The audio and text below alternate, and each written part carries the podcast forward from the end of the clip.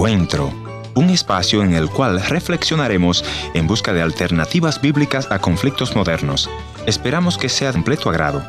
Y ya con ustedes, su anfitrión, el pastor y consejero familiar, Ernesto Pinto. Una de las cosas que nunca debemos olvidar los seguidores de Jesús es esa pasión que Cristo tuvo por la gente.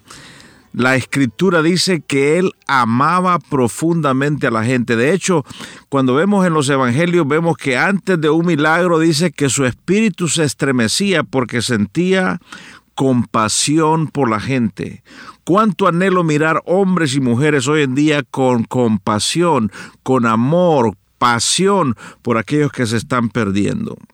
Hay dos momentos que me inspiran en la escritura sagrada. Uno lo encontramos en Mateo capítulo 9, donde el evangelista dice que Jesús caminaba por las aldeas y por las ciudades, haciendo el bien, sanando a la gente y proclamando el Evangelio del reino. Pero dice que vio a la gente dispersa y pidió a sus discípulos que pidieran obreros para la mies, para la obra, porque la obra es mucha y los obreros son pocos.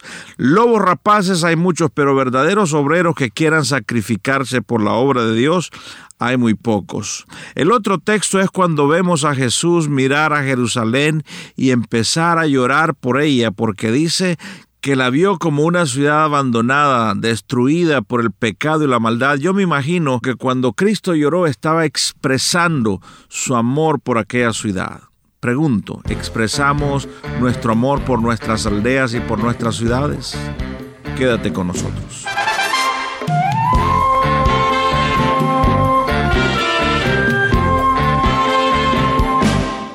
Historias que cambian el corazón. Bienvenido al encuentro de hoy. Yo soy tu amigo Ernesto Pinto y te voy a agradecer que me escribas, que me llames. Es muy importante que me reportes este programa. Hay un teléfono en el cual puedes dejarme un mensaje de voz. 1-204-202-1525. Así que por favor ve a tu teléfono y déjame. Es un teléfono de WhatsApp, es un teléfono regular también, pero si tienes WhatsApp puedes escribirme a ese teléfono 1-204-202-1525. En esta oportunidad vamos a recordar dos conversaciones que tuve con dos hombres que amaron a los latinoamericanos de una forma especial. Juan Romero, compositor de cientos de himnos que canta la iglesia todavía, y el famoso hermano Pablo. Los dos ya están en la presencia del Señor, los dos nos dieron un ejemplo de vida maravilloso para seguir proclamando el Evangelio del Reino. En mi conversación con Juan Romero, yo le pregunté, Juanito, ¿cómo surge la canción Visión Pastoral? o como le llaman muchos, las cien ovejas? Y esto fue lo que me contestó Juan. Hace muchos años que yo era pastor en una iglesia en la ciudad de Lubbock, Texas. Había un hermano que nunca, nunca, pero nunca, nunca, nunca faltaba a la iglesia. Esa mañana, sin embargo, día domingo faltó y me preocupó bastante se lo comuniqué a mi esposa, mira, no sé por qué no vendría Ricardo, Ricardo Cantú era su nombre. Él eh, siempre me notificaba si iba a venir tarde, si alguna vez, raras veces, no venía, por lo menos me eh, avisaba, pero esta vez nada. Llegó la noche y Ricardo no apareció por la iglesia.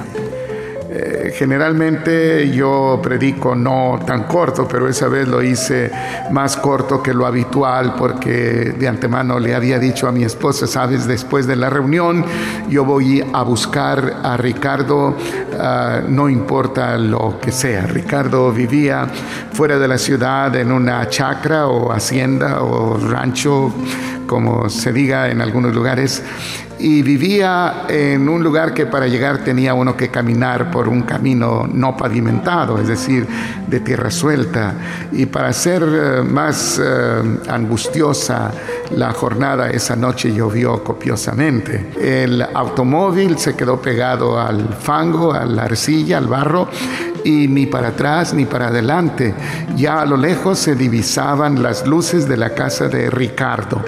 Y yo le dije a mi esposa, yo voy a ir a buscarlo no solamente porque tiene que venir a ayudarnos a salir de esta situación, pero más que todo porque me interesa su condición espiritual y no sé qué es lo que está pasando en su vida. Toqué a la puerta, se tardó en abrir y finalmente abrió bruscamente como que estaba esperando a alguien en particular, menos a mí. Buenas noches, Ricardo. No me contestó. Se fue a una pared, se reclinó sobre de ella y comenzó a llorar y llorar y llorar. Y después de un rato me dijo, pastor, sabe, ayer yo estaba ocupado en mis labores domésticas, pero vino un hombre y me insultó horriblemente. Ah, siempre me dijo que yo no era hombre porque había dejado de tomar, en fin, de hacer todas las cosas que hacen los pecadores.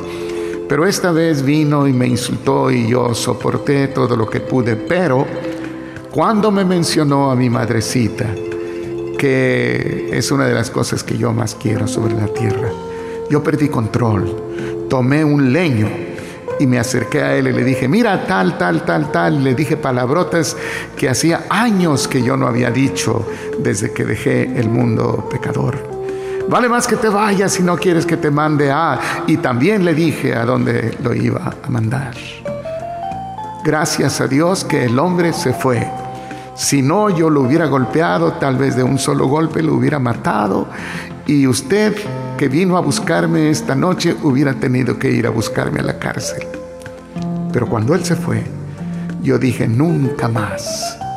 Yo pensé que estaba cortado para seguir al Señor, pero evidentemente no es así. Yo le he fallado miserablemente y desde este momento yo declaro que nunca más voy a volver a ir a la iglesia.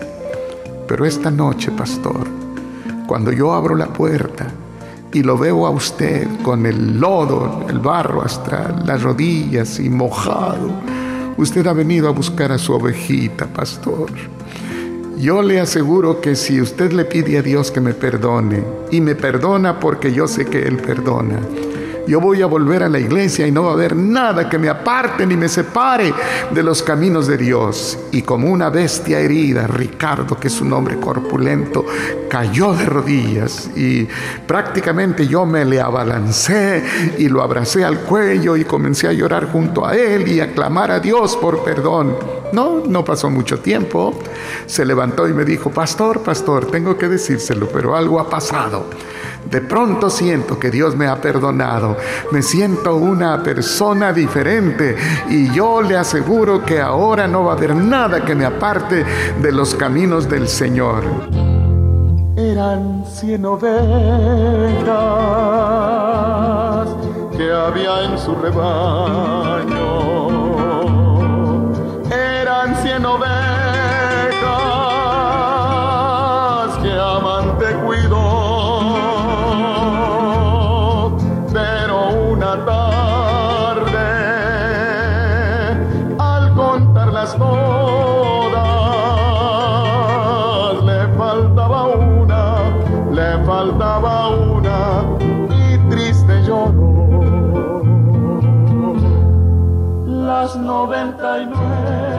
De esa compasión y pasiones que les estoy hablando, ese Cristo que deja las 99 en el lugar seguro por ir a buscar aquella una que está perdida. Ese debe ser nuestro corazón.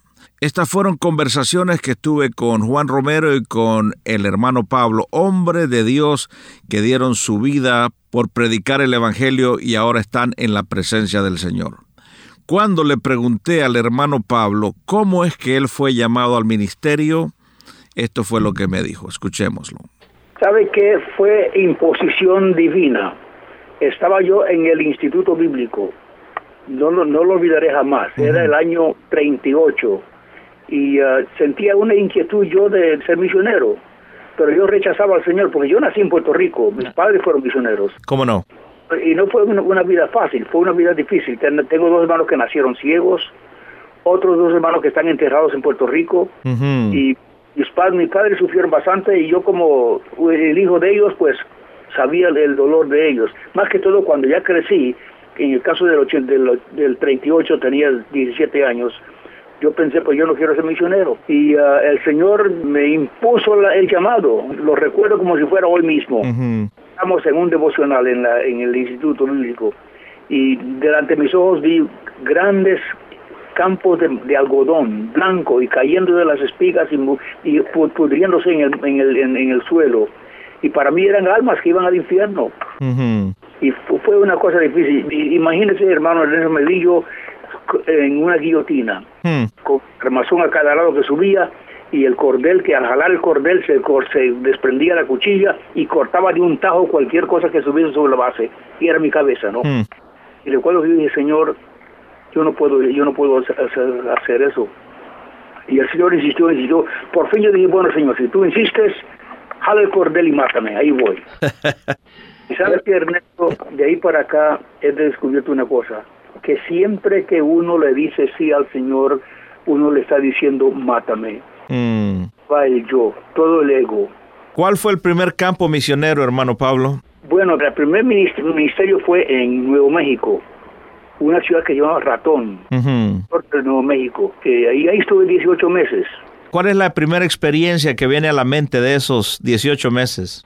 La primera experiencia fue el primer mensaje que di logré estrecharlo hasta siete minutos, no, lo olvidaré jamás. Ajá.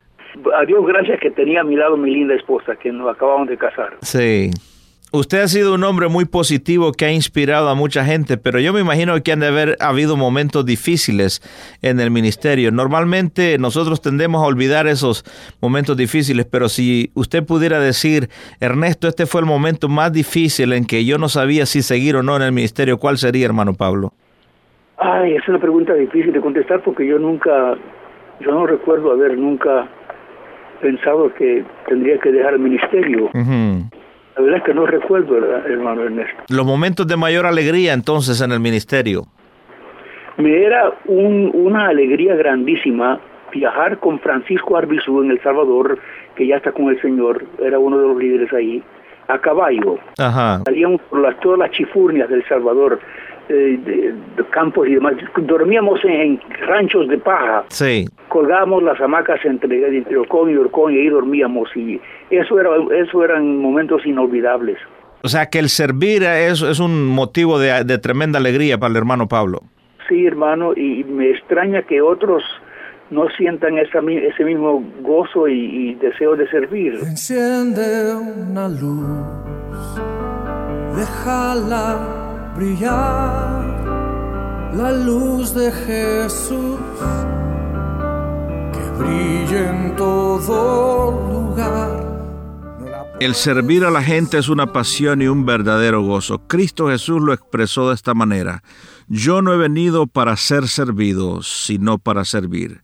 Si tú quieres servir al Señor Jesús, Él todavía está con sus brazos abiertos, esperándose porque hay miles y miles que irán rumbo al infierno si no escuchan el mensaje claro de que Cristo vino a morir en la cruz para salvarnos y llevarnos al cielo. ¿Y cómo creerá en aquel de quien no han oído?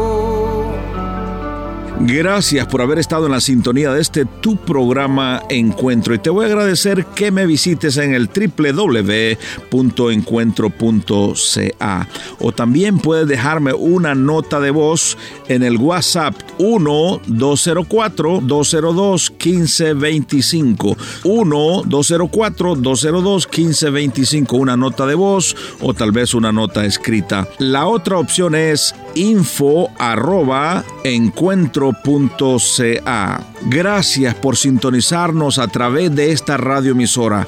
Yo soy tu amigo Ernesto Pinto y al despedirme quiero recordarte que Dios te ama y yo también.